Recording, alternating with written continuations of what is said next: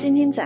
嗯，今天呢，我们来跟大家聊一部最近刚还正在热映的一个电影《消失的她》。嗯，对，这是当时我们共同被安利的一部电影，所以我们共同一起去看了。对，因为安利的时候不是正值端午嘛，是，然后那个时候我在长沙玩儿，玩的期间就是第二天早上醒来就发现这部电影特别火，就登上热搜了。嗯，然后当时的热搜不知道你记不记得，就是就是什么恋爱脑劝退呀，然后就是如果你的闺蜜是恋爱脑，就带她去看这部电影啊。然后包括看到这样宣传的时候，当时跟我在长沙一起玩的我的室友就跟我说：“那你应该特别适合去看一下这个电影。治治你的恋爱脑是”吗？然后我就以为这是一个多么恋爱脑的女主，然后干了多么蠢的事儿，最后遭到了怎么怎么样的这种呃惩罚呀，这样的，我以为是这样的电影儿。但其实最后看完了之后，我们就很气，并不是对，我们会觉得为什么大家就会觉得这是这个女主恋爱脑导致了最后这个结果？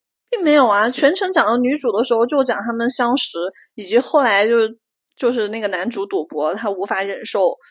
然后无法谅解的那几个镜头，其实很少哎。对，而且我当时就在想，即使这个女主不恋爱脑，她嗯遇到了这样的一个杀人犯，这样的一个狂魔，她也应该很难逃脱别人的手掌心。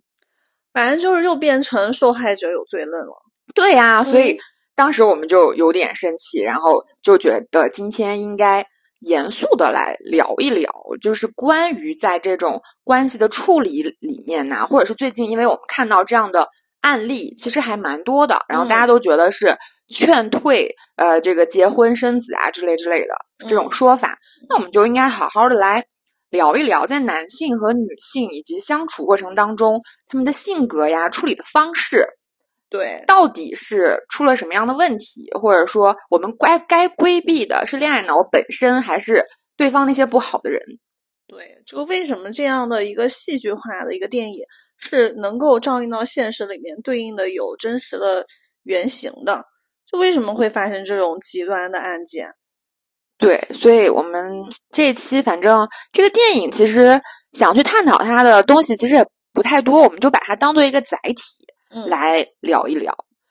好，就是这个电影其实刚开始，呃，看的时候就也看到热搜，大家提到说，其实跟之前拍的《看不见的客人》也挺相似的，对吧？我不知道你看过这个电影没有？我看过，我看看不见，我看过好几遍，其实我很喜欢。嗯就是我觉得它从逻辑上来讲，要比《消失的她》就是逻辑性更强一点。嗯，但它叙述方式，包括最后那个曼曼，她嗯暴露自己的身份是谁，她就和最后看不见的客人里面那个受害者的母亲扮演那个律师，又暴露自己身份嗯，比较类似。嗯，嗯，整个的逻辑性上来讲，看不见的客人要更好一点。因为毕竟《消失的她》里边儿那个倪妮那个角色就很通天，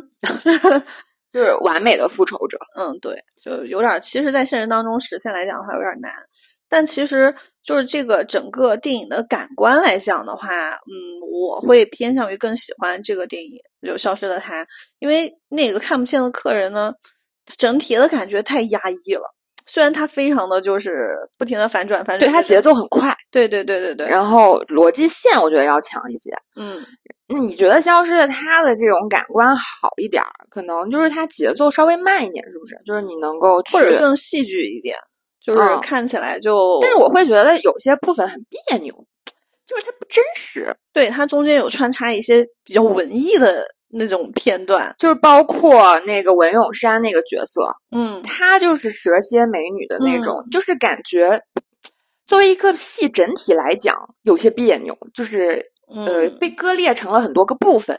对，所以我觉得这跟不真实有一点点关系。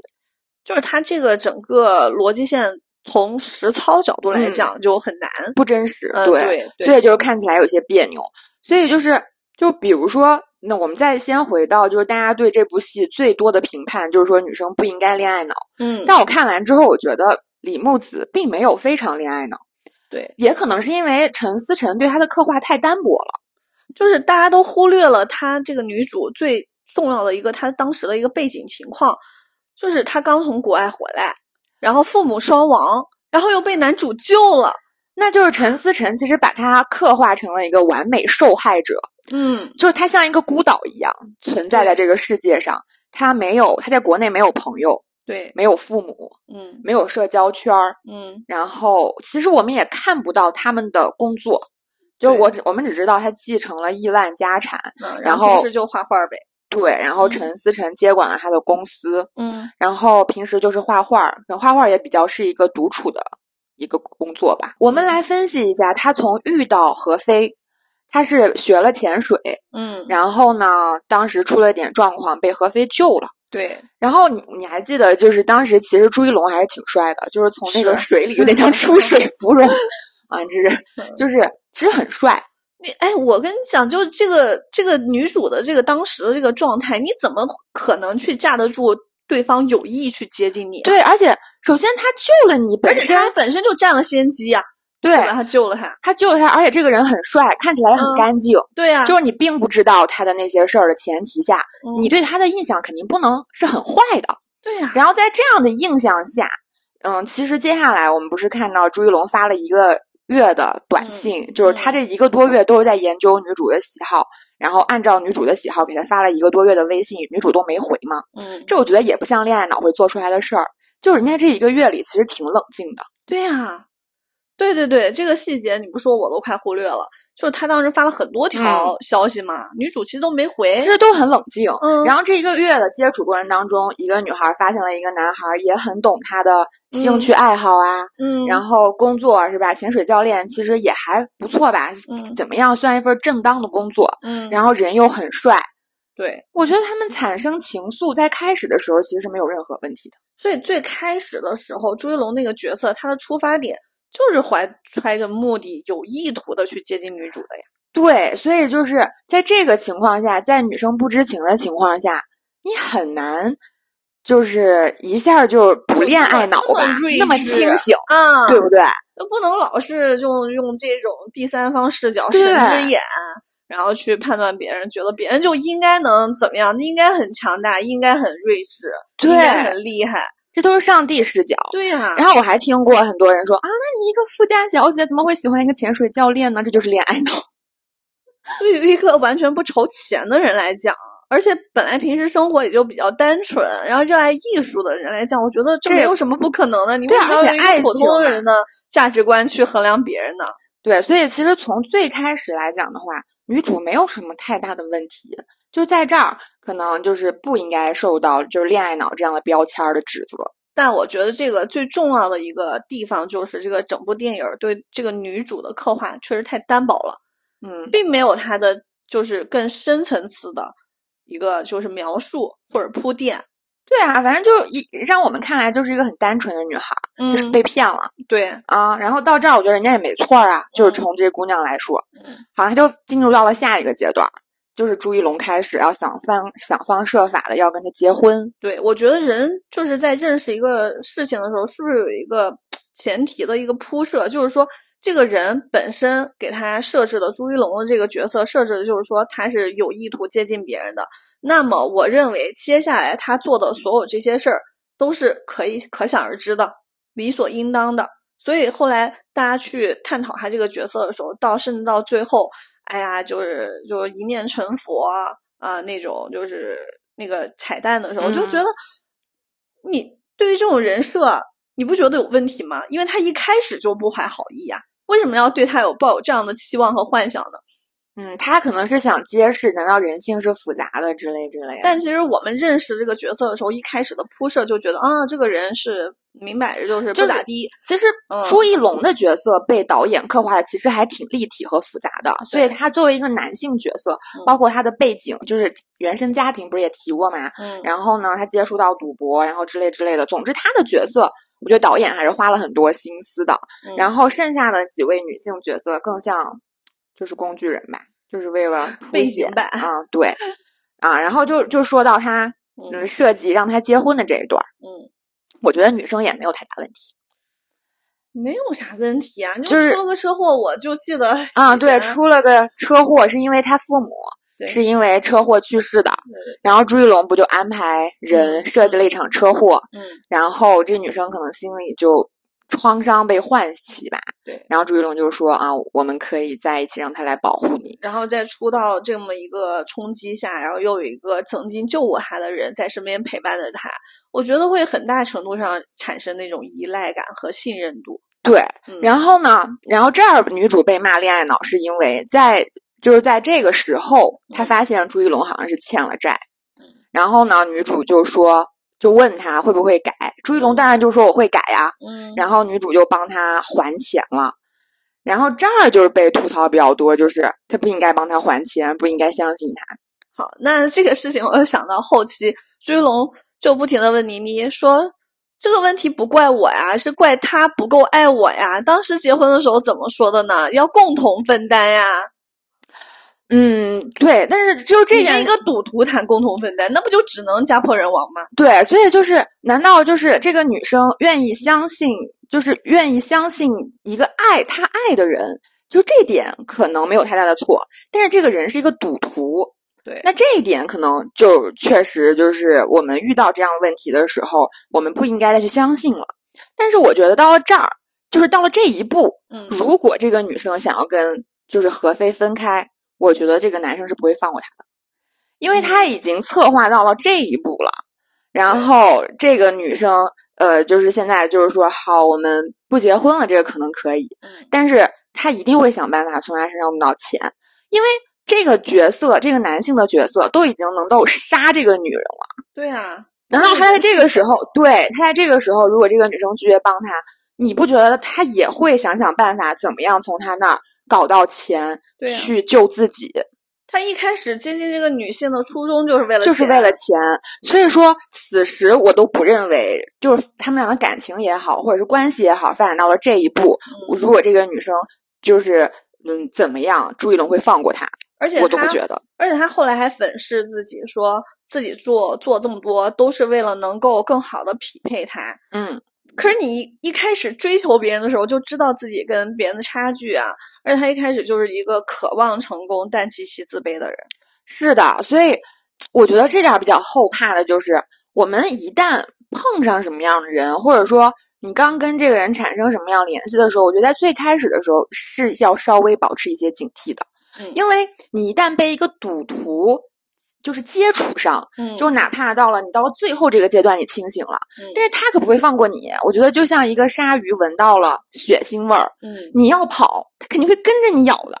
对所以在最开始的时候，我觉得要谨慎、谨慎再谨慎，他会规避你后面很多的麻烦。但是我觉得这不是受害者的问题，这嗯一定是施害者的问题。嗯就是要去惩戒和要去被指责的，应该是那个施加侵害的人。所以，就像我们有的很多时候，就是比方说，现在发生了一些，就是在地铁上遇到咸猪手啊，或者是遇到一些不好的夜跑的时候，被女女生被侵犯，很多时候这时候出来指责女性，什么衣服你为什么要去那么呃就晚上为什么要出来跑步对？为什么要穿那么少？啊？我就觉得这个很奇葩哎。咋了？这个社会不安全，还我还有错了，是不是？对啊，所以我觉得这时候我们所有人的就是去惩治的对象都应该是那个施暴者，嗯但受害者他没有什么问题。所以说，我觉得我们抨击的真的不应该是那个受伤害的人他做错了什么，这是这反而给那些施暴者好像留下了更多的借口一样。对，我们所有的目光还有最严厉的制裁，都应该制裁到他们施暴者本身身上。而且我们最后都老是用特别善意的这个想法去想，哎，这个男的为什么要去做这些事儿啊？然后试图想去理解他的行为，然后呢，另外一方面又会去指责这个女生，哎呀，是你哪块做的不对呀？哪一块不应该怎么样做呀？不应该帮他呃还，不应该纵容等等等等。就是虽然大家说的时候可能会有一点恨铁不成钢的那个，其实初衷是这个意思，但是其实到最后你反而伤害了他。就其实本身他有什么错呢？你不能，而且包括男主最后也是一样，他一无谓的就是去一度的索求、索求再索求，然后到最后就觉得我再索求你不给我，那就是错就在你了。你就把别人一开始对你的善良和宽容给消磨完了，还要指责别人。对他有毒瘾，这就是他的问题。对他要去戒他的毒瘾，或者说他跟那个就是借钱的那些机构发生什么样的问题，那都应该去找公安啊，应该去寻求法律啊，或者说他应该自己去戒赌啊，这关女主角什么事儿呢？最后死的却是女生，对，然后还背负上了恋爱脑的骂名。嗯，聊到最后他死的那个状态，拿的那个很重要的一个牌子。嗯，对，然后这是从男性的导演来讲，他们觉得就是女性生杀了自己老婆没事儿，但是我一不小心杀自己的种，哎，是不是得悔恨一下？不能理解，好可怕呀！就是怎么会有这种思维呢？就是男性视角吧，或者是那种很传统的，觉得哎呀，要一定要让他悔恨了。啊，对，嗯，这个事儿才圆得过去。对，我们就聊到聊到妮妮这个角色了。她是她应该是全剧里就是比较比较爽拿到爽文剧本的一个 对女主，对不对？因为她有所有的资源，所有人都配合她，她基本上就是呼风唤雨，完美是复仇者。嗯，然后所以我们也会觉得，我也会觉得这部剧有点别扭，就是它真的太不真实了。是，就是，就现在我我发现啊，近几年的这个复仇文，就是这个主角必须得有通天的本事，然后天时地利人和非常齐全。哎，但我没有看过《黑暗荣耀》，你看过的是吧？我看过。但他们说《黑暗荣耀》要相对好一点。是，就《黑暗荣耀》还是能，就是女主一步一步通过自己很艰辛的努力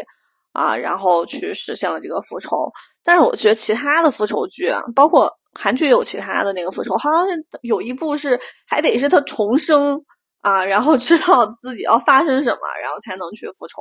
这个就就不知道为什么，就大家都已经知道，就是通过自己普通人的这个能力，已经无法实现这种对恶的这种抵抗了。所以我是觉得是导演或者是编剧的刻画有一点点问题。所以看看完之后，我有很多朋友开玩笑跟我说，说你以后可不要恋爱脑，不然我没有。黎妮那样的本事去救你，我觉得这才是常态吧。而且现在大家就看了这部剧之后，都会想说去呼吁女性导演和编剧去拍这样题材的电影，才能真的拍出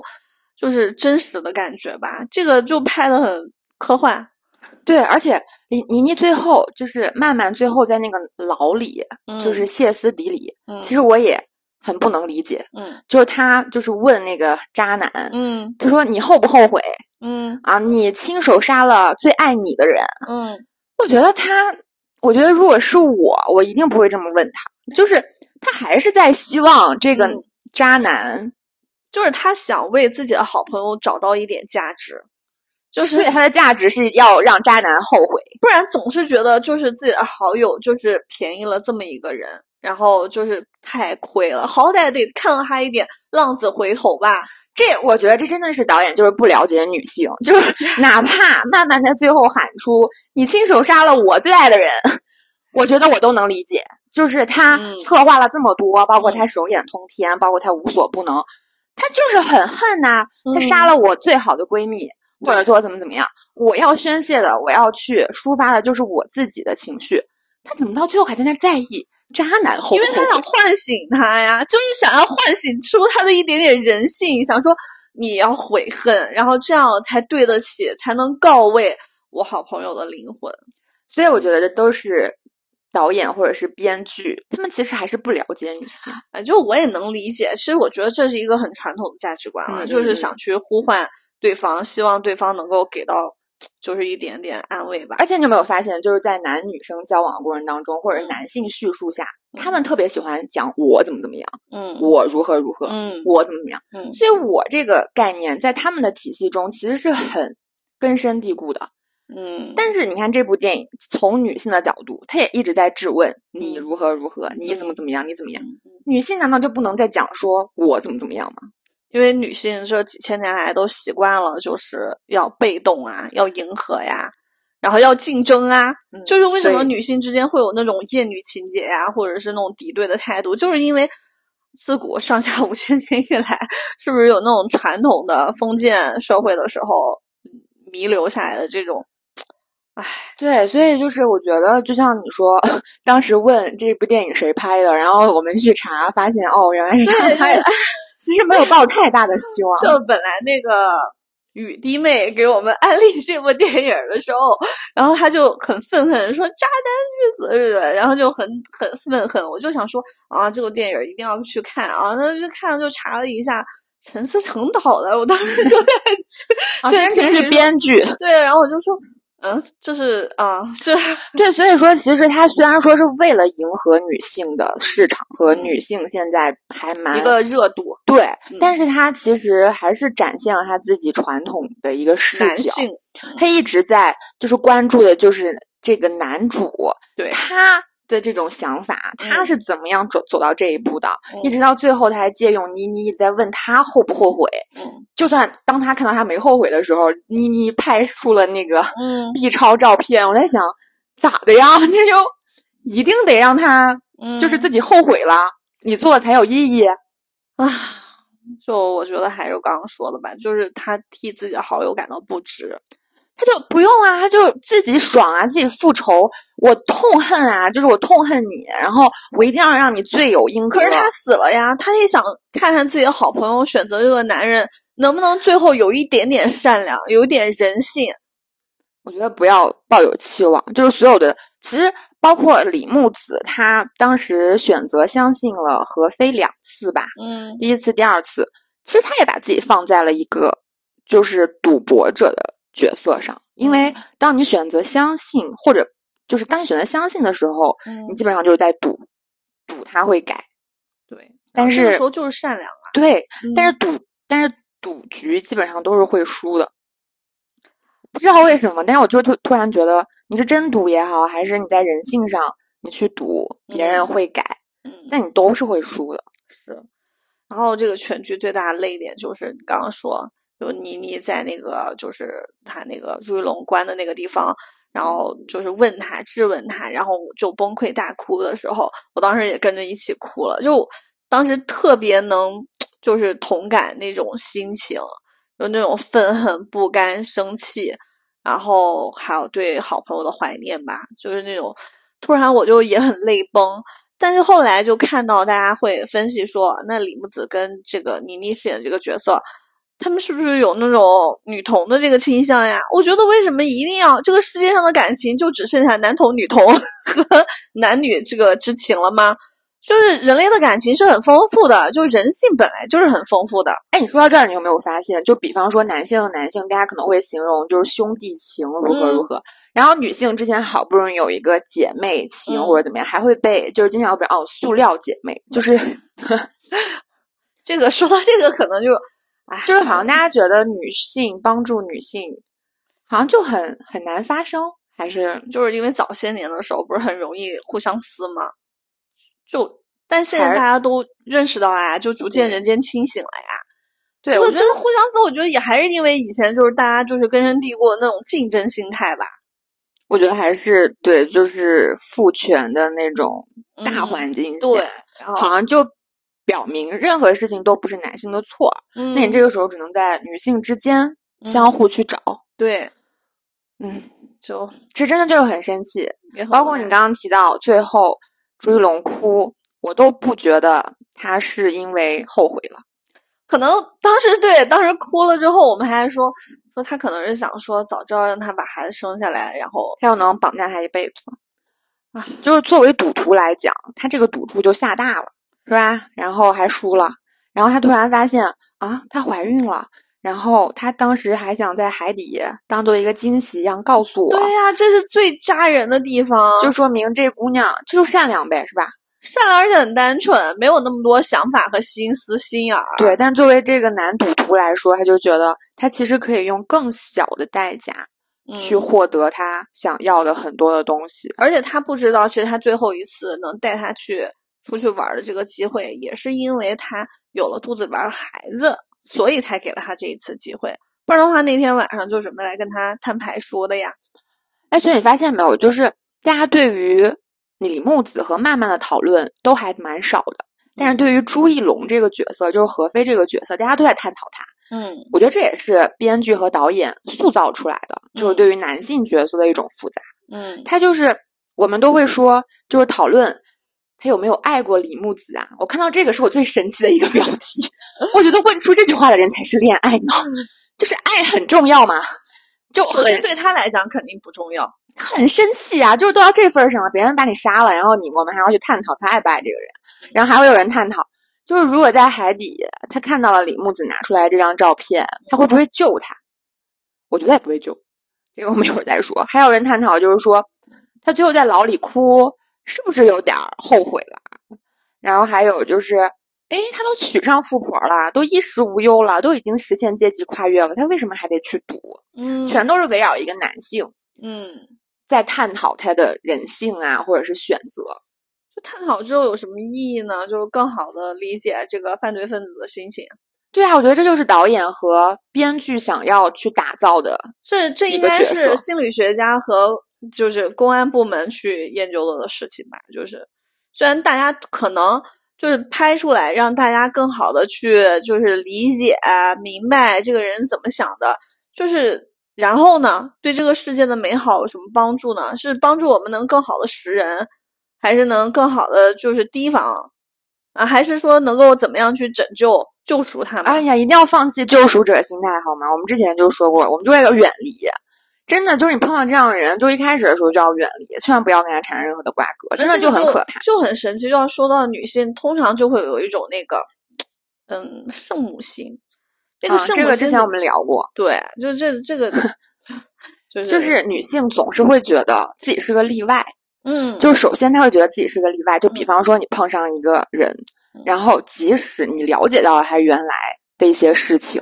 比如说他原来赌博，嗯比如说他原来出轨，比如说他原来很渣，嗯，这个时候他就会告诉你，在我这儿就能终结了。对，因为这个男生会告诉你你不一样。你还记嗯得朱一龙那句台词吗？嗯，就是他的出现是成为了照亮我黑暗世黑暗世界的一对对对道光。对，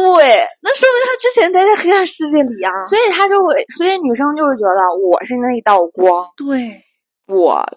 对于他来说、嗯，非常的珍贵神圣对，，soul mate。嗯，点亮了他的人生，对呀、又给自己附加了很多价值对意义。所以女生就会觉得啊，那我可能是个例外，嗯，然他可以后为了我改变。对，然后我的出现会照亮他整个世界，我会从一束光驱驱赶走他所有的黑暗。嗯，可是其实这个发心本身也是很善良的，就是希望就是他也能变好，就我们都能向好。对，因为我们接受到的教育是这样，是的呀，就是我们会觉得我们就没毛病啊对我们可能会犯错，我们什么，但是我们是低估了人性的恶，还有低估了人性的复杂。就是，哎，就是他太恶了，就是所以说，真的不是善良的人的错，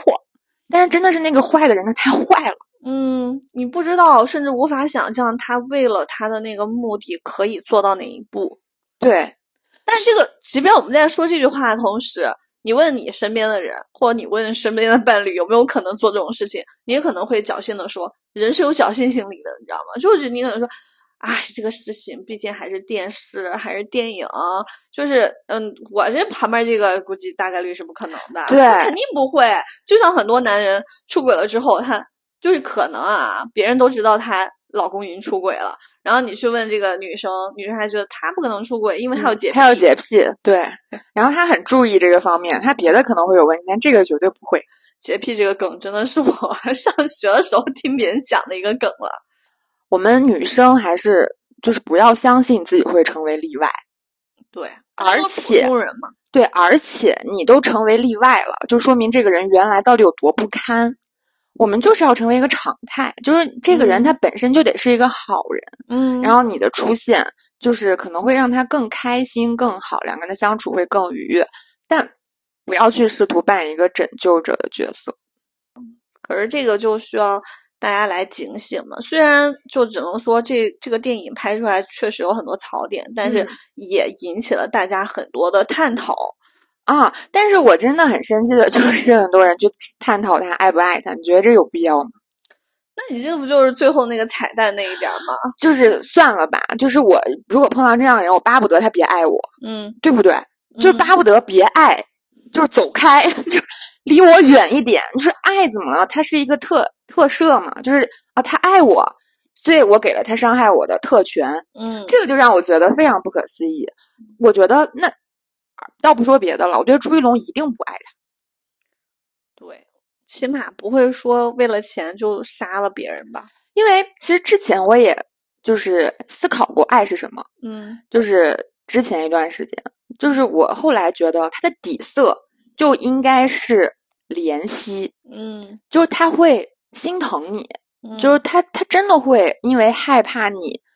不开心，害怕你受伤，然后去放弃或者去做。呃，就是很多事儿去保护你，怕你受到伤害。但朱一龙最后都能把他杀了，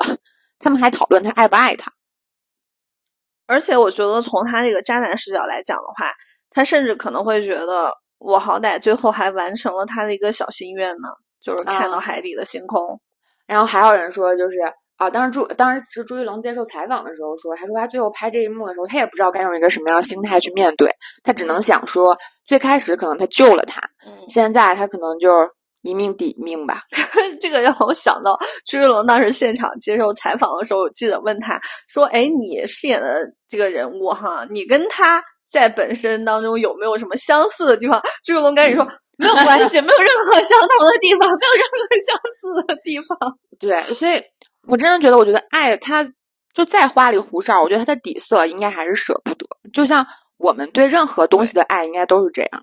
就像你爱一个你很喜欢的植物，或者你爱一个你很喜欢的动物，或者你爱一个你很喜欢的物品，你应该都舍不得它受伤啊，被别人拿去弄坏了呀。或者怎么怎么样，对不对？而且最重要的是，这个角色这人设是赌徒，赌徒的心态是他得不停的去捞本儿，不停的要翻本儿，他不停的想把自己就是让自己变得就是本身就很有钱，对对对吧？他还是他还谈不到就是感情的这一步来，对他压根儿还关注在自己的世界当中，想让自己变得就是变成自己想变成的样子。对，所以这个问题我们。是觉得他没什么爱，就是他还没到达这个地步呢。我们不要去聊他爱不爱李木子。首先就是姐妹们，真的就先远离黄多多。对，然后不要用爱解释一切。嗯，然后第二个就是，他如果在海底看到了 B 超照片，你觉得他还会救李木子吗？我觉得他可能会犹豫，然后或许最后最后也就放弃了，因为。因为他已经当时展现出了自己杀人的意图啊！对我是坚定的觉得他不会救了，嗯，因为他那个时候他其实也能知道，他现在走掉，他能得到的其实也能得到，就是从他的嗯视角来看，嗯嗯，但是他这个时候如果救了他，他就会让所有人都知道他原本计划杀这个人，而且我觉得当时看到那一幕的时候，我特心里特别难受，就是他当时。就是往就是海上浮去的时候，然后那个那个李木子在那个防沙笼里，然后就看着他拽那个笼子，想让他回来，然后跟他招手，然后就是他只回了两次头，然后就游走。那一刻，我甚至能够微微的感受到那种绝望，那种无助，就是那种整颗心就陷入到那种地窖的感觉，因为本身。我去潜过水，就是你在水底的时候，因为你李木子也很不熟悉潜水，嗯，在水里的时候本来就是一个非常非常可怕，嗯，就是害怕的一个空间。对，它它其实也没有空间，你根本你身边都没有空隙，嗯，然后你除了那个氧气瓶，你是无法呼吸的。然后这个时候，你唯一相信的人还把你留在了海底，这个而且也能看出来他对这个朱一龙这个角色有多么的信任。就不然的话，你觉得一个不熟就是潜水的人，然后被别人拉到深海里，然后还给你拉到笼子里，就是大家不是很多人有的不理解，为什么就是给你拉笼子里就进去嘛？就就所以这也是很多人诟病他是个恋爱脑。但是我觉得在这这这一步来说，他其实也还好，因为那个时候他还是她丈夫，而且他还是他孩子的爸爸。他其实这个防沙笼不也是之前很多人去打卡的地方吗？对，就是。就是你跟，就是当你还跟你老公，或者说怎么样，就是没有那么那个的时候，你肚子里边怀着这个小宝宝，你一切心态都会变得柔软。哦，嗯，对，其实在这儿，虽然对方不知道他已经当爸爸，可是在你这个视角，你觉得他是我宝宝的爸爸，他就觉得一切都是充满爱的，你懂吗？他不会往那方面想。而且他本身就很善良，他怎么会想到就是对方起了杀心？嗯，但是这个我觉得确实就是要警醒一点，就是能相信的吧，可能还是自己，就是就是在对，就是不管在什么情况下，都要保存着一丝清醒。嗯对嗯，不要太全身心的去投入了，尤其是对方是一个还让你就是根本掌控不了的人，因为他根本就不受他的那个，就你之前拯救了他也好，帮助了他也好，他仍然是一而再再而三的犯呀，说明你们之间没有达成那种默契和共识，那你怎么还能全身心的去相信这样一个人呢？对，所以我觉得朱一龙最后就算看到了照片，他他当时应该也不会救他，他最后的痛哭也不是后悔了。嗯然后如果啊，我假设陈思诚当时是觉得男性看到了嗯自己孩子的 B 超照片就一定会后悔，我也无法理解这个 男性编剧的思维。嗯，可能还是有那种自己的种的感觉的吧。就是哎，他都能杀人了，他这时候还分是不是就是自己的孩子或者是自己的老婆之类的吗？他要的应该就只是钱吧。对呀、所以这个收尾大家也非常的诟病嘛。然后最后其实想谈一谈，就是关于原谅这个话题。嗯，这个词儿其实我觉得你不是第一次在聊它了。我之前有聊过吗？对呀、之前我们聊那部剧的时候，哦，嗯，你也说要聊一聊原谅，就我们那部电视剧。啊，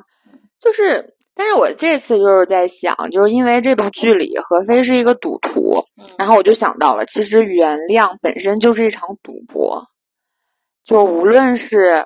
他黄赌毒，然后他跪下来求你，告诉他，告诉我们他再也不会了，然后让你原谅他。其实这个时候，你原谅的那个瞬间，你就是在赌吧。嗯，这种人你架不住一而再再而三的原谅他呀。他不是说第一次原谅呀，他就原谅几次了，而且他这个就像那个当时李木子说的，一千万呀，嗯，你就他就越赌越大，他不是说嗯适时收手，或者是中途还就是停了一段时间，他是越赌越大，越来越贪婪。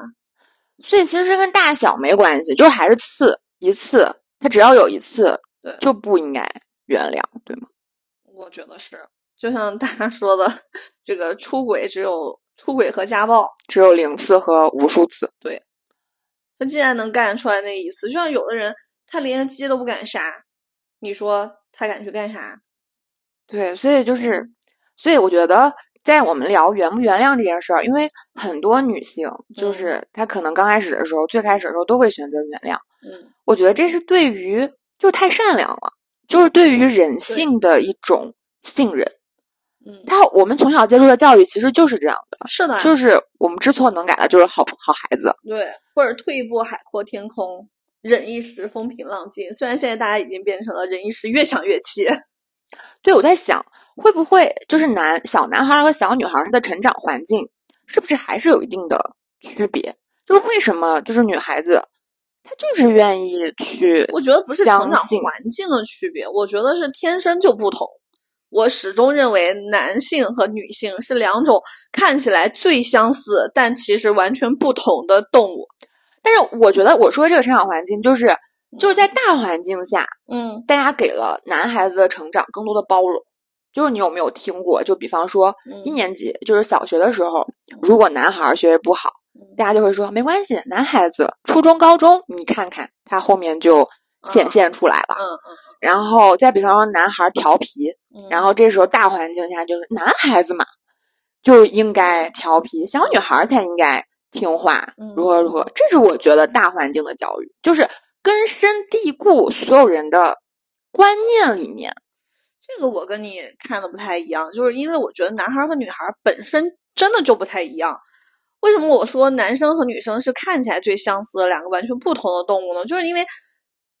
我真的从本质上就觉得男生和女生就不一样，不不论是从他们的这个但是我觉得还是从他的心理状态，还是从各方面，就你刚刚举的那两个例子，比如说男生就是他的那个嗯学习，可能到初高中的时候很容易突然拔高，这个确实在现实当中，我觉得是有一定的这个案例的。但我觉得大家不应该这样去去区分它，对呀说给它因为打标签，对对啊，因为这？嗯。就包括啊，包括到了我们这个年纪，很多人就会觉得男性不结婚无所谓啊，啊就是他们以后对再挑年轻的嘛，嗯，就是我觉得这是一个道理。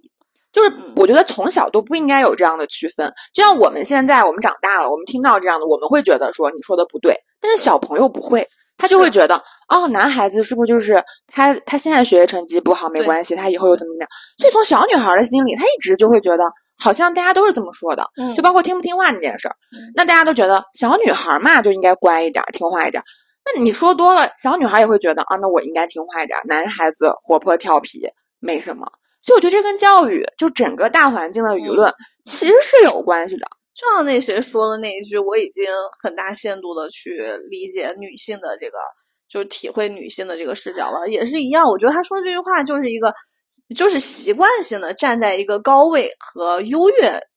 地位的这是从小就是会就会有的对男性的包容，所以我一直就是觉得教育很重要。就是如果你的小孩儿是一个小男孩儿或者是小女孩儿，你都不应该就是我们有时候其实是会无意识的流露出来，我们没觉得这怎么样，对但我觉得就是一些不太好的倾向。对，其实现在就有关注嘛，因为就是带小孩儿的时候就会经常听到，就是那些讲教育的，嗯、其实现在大家都有这样的认识，比如说从小的时候，你不能说就跟小孩儿说，嗯，女孩儿就就是喜欢粉色嗯。啊，男孩儿就喜欢蓝色，那为什么女孩儿不能喜欢蓝色呢？艾莎公主不是蓝色吗？对啊。就是很很小的时候，就在很多方面就给它对，变窄了。包括我们看的那些嗯电视剧，嗯，那也都是男主好好搞事业，成为一个霸道总裁，嗯女主就是傻白甜，嗯然后她只需要傻白甜，长得好看，就会有王子来救她。嗯 所以之前我没觉得是有什么问题，但这我说的就是一个大环境下，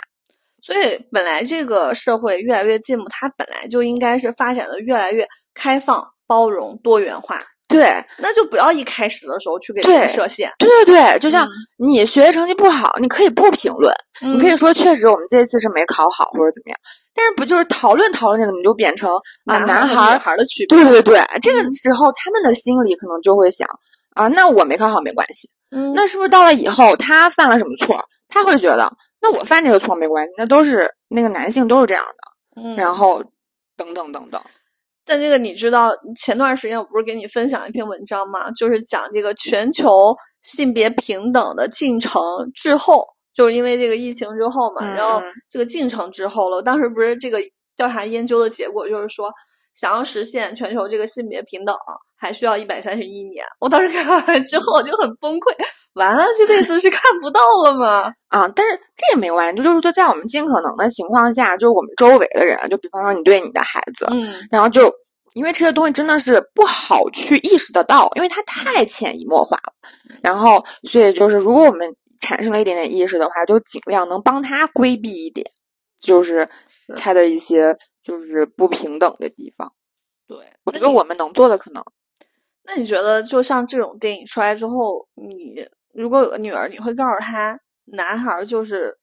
心比女孩儿会狠一些吗？我不会这样说，我会觉得说人其实都要提防，就是每个人的个体差异其实是很大的。嗯我们可能从小生活在一个充满爱的环境里，嗯但是不代表所有人是一样的。对，对，所以就是你在刚开始的时候，就是要保持一些距离感，然后这个是要需要时间，然后也需要自己的智慧的。而且不论在任何情况下下，都要能够自保。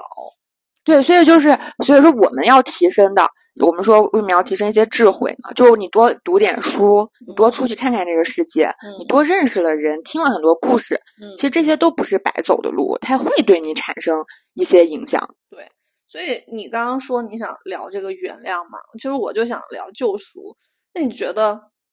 就是面对这样的情况啊，或者你身边有这样的朋友，你会有想救赎他吗？我应该会想要远离他，而且我一开始如果知道他是这样的，我应该不会想要和他做朋友。嗯，对，因为以前可能真的就会受那个主流价值的那个影响，就会觉得，嗯，什么浪子回头金不换呀，可能去有些人可以被感化呀，可以去影响他呀。然后，但是慢慢慢慢的，大家可能随着这个生活节奏也越来越快吧。可能大家就觉得这个怎么影响呀？就我是觉得救赎也好，这些那交给国家机器吧。就是 你要戒毒，就送他去戒毒所。嗯，然后你赌博出了什么样的事儿，就应该找公安。就是这些事情其实不在道德范围内了，它真的已经上升到法律了。那这个的时候，法律会就是法律已经是最低的道德了，他都没有守住，那就应该交给法律去处理。对啊，然后这种如果你跟他就是距离太近的话，有可能会就是你这束光。回头还被湮灭了呢，对啊，就是慢慢变成小火苗儿，最后给你扑灭了，然后陪他一起拉入到无底的深渊。对，就这个，就像你在海里就是溺水的人，我们通常说你不要单枪匹马的去救他，嗯，就这个时候他很容易就把你也拽下去了，嗯，因为他那个时候的求生意识，那是他本能的意识了，他其实也不是说要把你拽走，只是他那个时候已经是一个动物的反应。对对对对对。嗯，所以像这种黄赌毒，你那你就更没有办法揣测他的这个底线在哪儿了。对，然后再就是说，为什么我们就是要甄别朋友呢？就是其实现在大家也都开始发现，你的朋友圈嗯是什么样的，大家也都能看清楚你大概是个什么样的。但是你不觉得，就是因为人性的复杂，以及现在大家故事很多，高手在民间，就大家其实。影帝也在人间啊，就是就是大家都越来越会擅长对隐藏对，所以现在就是说回恋爱脑这个事儿，我有时候真的不觉得是女孩恋爱脑的错。嗯，我觉得首先在谈恋爱的过程当中，恋爱脑这是一个非常正常的现象吧。你谈恋爱的时候就是很甜嘛，就在正常的关系里。嗯，那为什么大家就为什么最近这两年对于恋爱脑的指责越来越多了呢？其实是我觉得。他们受到的伤害越来越多，是因为对方的原因，就是他会装啊。他刚开始的时候，他不会说表现的就很那个，没有姑娘会在刚开始的时候就喜欢被虐吧。而且我觉得最早的时候，这个恋爱脑可能也是因为说这个话的人本身受到了伤害，然后他想呼吁，然后女生去警醒。就不要再上这样的当，受这样的欺骗，受到这样的伤害，所以他说，嗯，就是嗯，姐妹们不要恋爱脑了，一定要清醒，怎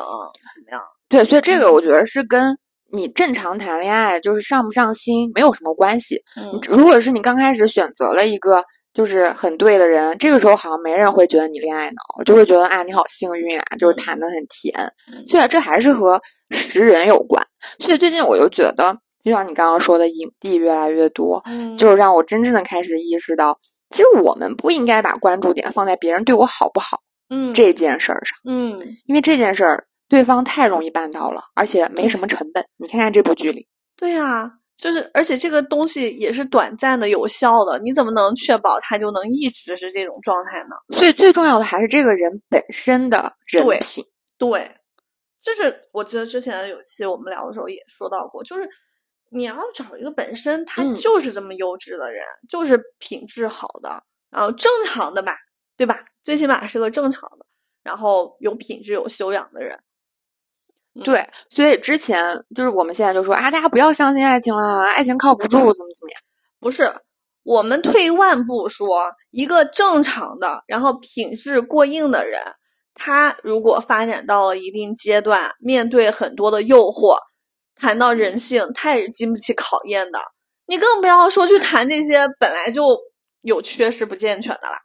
对，所以我觉得是不是？当然了，我们这都是理论上在说，嗯，就是一开始对于你要不要去交往一个人，在最开始的时候其实是很重要的，嗯，你要去看一下他他对待他父母的一些关系的处理，他同事的，还有他的朋友圈都大概是一个什么样的，就是其实不要被那种感动，就比方说他他会经常说啊，我的朋友们天天都在外面怎么怎么样，但只有我，你看看我，嗯，就独善其身，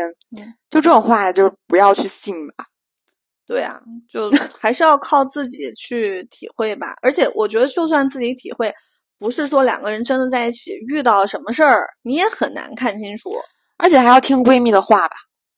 对吧？我觉得有时候旁观者清。你看这刚开始就是她闺蜜知道她，但是哎，你作为一个恋爱脑，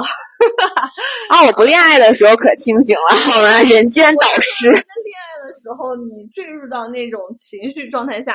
你听得进周围人对你的这个其实建议吗？我我恋爱脑其实也会很清醒，就是别人对我就是别人的建议，我听得进，然后尤其是，但是我不会当下做出就是很你没有办法控制住自己当时喜欢对方的心情啊，但是我会很清醒的觉得这个人不靠谱，所以有些事儿我不能跟他去干。对，而且就是就比方说花钱这件事儿吧，嗯。我是有限度的，就是比如说我们俩一起出去一起干嘛，然后这个大家都一起都没什么，嗯，但是你要找我借钱，或者你要上升到就是一些比较大的支出的方面，我是绝对不会就是心软的。然后 再比方说，就是涉及到很多就是影响到你的事业，或者说影响到你对未来的规划这种大方向上的东西，你也不要受到任何的影响。因为这些东西其实跟你在跟谁在一起其实都没关系。这这已经影响到你的生存了，就不是说这爱情感情，那只是在生存之上的需求，对吧？嗯你你首先要保证你自己的生存状态不要受到任何威胁。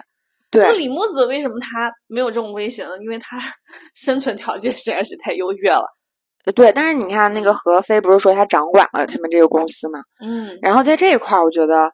就是确实就是这些大头，但是李木子当然被被导演塑造出来的角色就是有点不食人间烟火哈，嗯，然后你会觉得哦，那合理，那可能交给她老公。但是就是在这些大方向上，你确实应该清醒一点，因为这些大方向和你和谁在一起其实都没关系，这些东西都是你应该不要去规避掉的，都是你应该要去承担起来的。所以，我就是我恋爱脑，但是有个度吧，就是 不触及到我自己利益的时候，我是一个恋爱。你果然是个独立的孩子。我觉得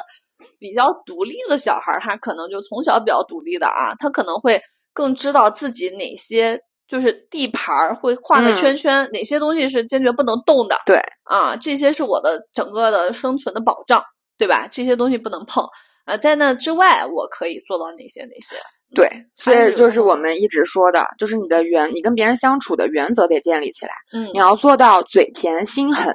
就是当他一旦触碰你的原则，你就让他滚。对，在原则之前的那些事儿啊什么的倒还好，但是一定要有自己的原则，但是不能他触碰了一次之后，然后他来求你，然后你就原谅，然后他再触碰。人性就是经不起考验的，当他发现你好欺负了之后，他不会可怜你的，他会继续欺负你。对对对，大家多听听 No No 姐的 对，趁着我没有谈恋爱的时候，还多听一听谈恋爱就是喝醉了的状态，是吧？啊，那最后我说个题外话，做个小测试啊，嗯就我想问一下，那个电影当中有一幕，嗯，就是那个文咏珊那个角色，然后在沙滩上走向朱一龙，他当时穿的是什么颜色裙子？红色啊，哈，哈，这就是大家说的曼德拉效应，我们也被迷惑了，你知道吗？你好好搜，她穿的是黑色的裙子，啊，是不是第一反应就觉得是红色？对啊，因为感觉他一直都穿的是红色我当时还。专门搜了一下，我说我跟你的第一反应是一样的，红色啊，就不带想的，你知道吗？就觉得是红色，一搜，她真的穿的是一个黑色的长裙。啊，确实，而且就有些东西，如果被先入为主了，你还不会去怀疑。就比方说，我们俩探讨的时候，我们看的时候，我们都以为这个剧在泰国，嗯，我们俩甚至嗯都没觉得说我们查一下他在哪儿拍的。对但最后我们发现，啊，他原来就是在海南，但其实剧里也没有说他在哪儿拍的。对，然后我们就会觉得就是在泰国，因为好嗯像有些先入为主的，确实是。我觉得好可怕呀！就我今天一测试你，我觉得更可怕，就是感觉生活当中可能不由自主的就被这种行为艺术给控制住了。嗯，就因为他给你的形象是一个蛇蝎美人嘛，啊，又经常穿红色，然后那么经典的一幕，你也就觉得他穿的是红色。这么清醒的去看个电影都能记错啊！哎呀，这个还还就这些东西吧，还好哈，就是无伤大雅的。其实再说一个题外话，就是刚好这部电影在热映的时候，然后出了一个很头条的新闻，啊，就那个撵妻，嗯，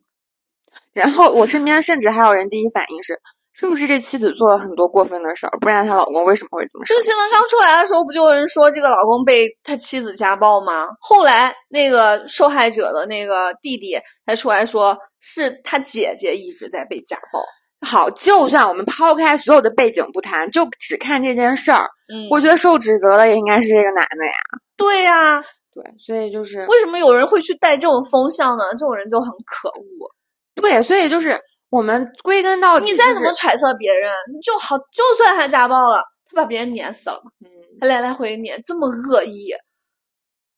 这种带这种舆论风向的人，我觉得他就很对我希望尤其是女孩子能，不能善良一点？就是女孩子跳出受害者的这个怪圈儿，然后男孩子，包括我们以后当家长了，我觉得我们也要教育自己的小孩儿，要保护自己，然后也不要伤害别人。而且不要用你的善良去想对方也是这样的思维，也是对这样的善良。然后再包括当他出现有伤害别人倾向的时候，我觉得这时候家长一定要真的是要好好教育，好好去提防，因为出现这样的这种情况，你要是不好好去管束，你也嗯不知道他后来会发生什么样，你也会后悔的。对而且我觉得，嗯，这个就是剧当中男主朱一龙这个人设，他其实就算不是一个赌徒吧，因为他本身自己就是根深蒂固的那种自卑以及渴望成功，而且并不是通过正规手段取得成功的这么一个人设。他既然他是这种思逻辑思想状态，他就会容易出现很多的问题啊。他就算不会不是去赌，嗯他也有可能出现别的问题，因为他会他是一个想走捷径的人。对，嗯。所以你说这电影里面虽然说提到他的原生家庭嘛，嗯。就是说他父母好像也很不负责，他从小也没怎么读书，嗯。然后像这种就是原生家庭这一块儿，我们其实之前也经常探讨，就是其实我觉得一个个体他不可能就是原生家庭很完满，嗯。就他多多少少都会遇到这样或那样的问题，会对你未来产生一些影响。但其实当遇到这样的事情的时候，其实我们是可以先寻求帮助的，就是不要总觉得全世界我最倒霉，然后就是什么所有不好的事儿都发生在我身上。这个时候可不可以就是更健全一点，就是他们这样的一些机制，让他们有一些途径嗯去寻求到一些专业的帮助。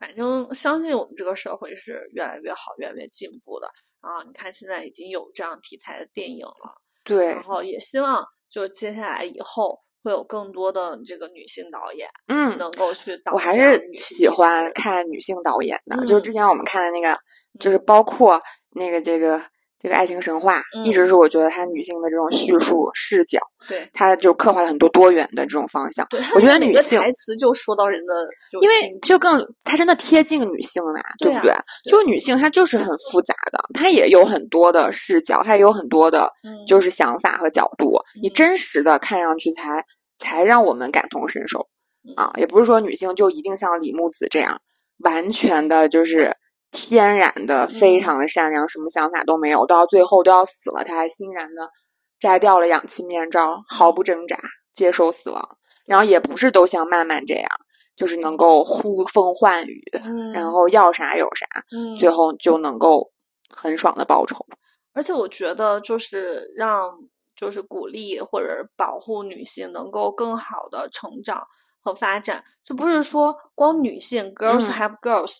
而是男性也应该去帮助。为什么呢？因为你就算没有女儿，你也有母亲啊，啊，对吧？为什么有的人他没有一个好的童年呢？就可能就是他的母亲和父亲和母亲、父亲中间的感情问题。所以我一直都好希望，就是有有，就孩子是小男孩儿的父母，他嗯们真的就是要花一花心思，就在对于男孩儿的这种培养塑造上，对能够更加的用心。我觉得这是一个大家共同应该去努力的方向，而不是嗯说只谈说我们只是女孩儿去帮助女孩儿，男孩儿也应该来一起帮助我们女孩儿。嗯，现在男孩儿不害我们女孩儿，哎，就是就谢天谢地了。嗯，所以很多悲剧真的不是因为弱者太弱了，我们去指责弱者，真的就是恶的人太恶了，所以我们应该去惩罚他们，就是要建立这样的机制，就让他们就是加重他们的犯罪成本，然后不断的去进行，不断的去构建一个更好的环境吧。嗯，希望今天的你也更爱今天的自己。好，那我们这期节目就到这里啦，拜拜，拜拜。